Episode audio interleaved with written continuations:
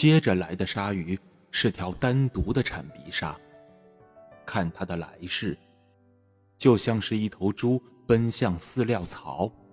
假如说猪能有这么大的嘴，你可以把脑袋伸进去的话，老人让它咬住了鱼，然后把桨上绑着的刀子扎进了它的脑子。然而鲨鱼向后猛地一扭，打了个滚儿，刀刃啪的一声断了，留在了那鲨鱼的脑袋里。老人什么都不想了，坐定下来掌舵。他都不去看那条大鲨鱼在水里慢慢的下沉。它起先是原来那么大，然后渐渐小了，然后只剩一丁点儿了。这种情景总叫老人看得入迷。但是这会儿，他看也不看一眼。我现在什么武器都没有了，非要说有，也就是还有那根鱼钩。不过它没什么用处。我还有两把桨。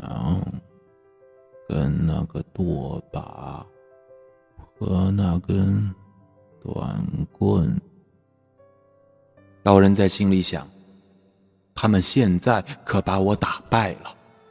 我太老了，也许不像年轻的时候那样，可以用棍子打死鲨鱼了。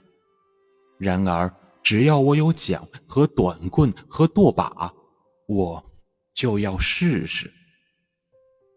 他又把双手浸在水里泡着。就这样，下午渐渐过去，快接近傍晚，除了海洋和天空，老人什么也看不见。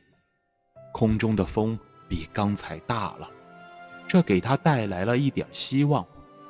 他指望不久就能看到陆地。你累乏了，老家伙。你。骨子里累乏了。就这样，直到快日落的时候，鲨鱼才再来袭击他。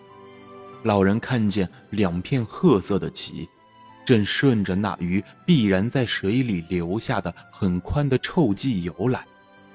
他们竟然丝毫不用费力，不用到处来回搜寻着臭迹，他们一门心思的。